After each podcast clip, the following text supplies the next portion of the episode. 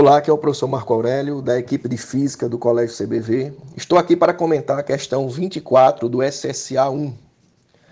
Uma questão que falava sobre três forças, né, sobre uma sonda, uma sonda espacial, e tinha, ele dava o, o eixo cartesiano XY e três vetores representando essas forças propulsoras, que era a força A, que formava um ângulo alfa com o eixo X, uma força B, que formava um ângulo beta com o eixo X, e uma força C que formava um ângulo gama com o eixo X também.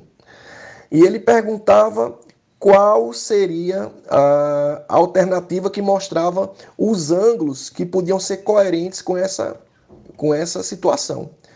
E aí, decompondo essas forças, primeiro no eixo x, nós teríamos que o vetor A vezes o cosseno de alfa seria igual à soma do vetor B vezes o cosseno de beta mais o vetor C vezes o cosseno de gama.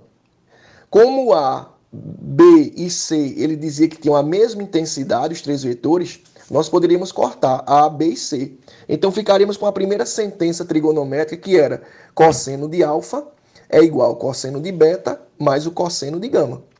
Fazendo agora a resultante no eixo y, nós teríamos que o vetor A vezes o seno de alfa mais o vetor B vezes o seno de beta tinha que ser igual ao vetor C vezes o seno de gama. Mais uma vez cortando A, B e C, já que tinham a mesma intensidade, nós ficaremos com a segunda sentença trigonométrica, que era que o seno de alfa mais o seno de beta seria igual ao seno de gama.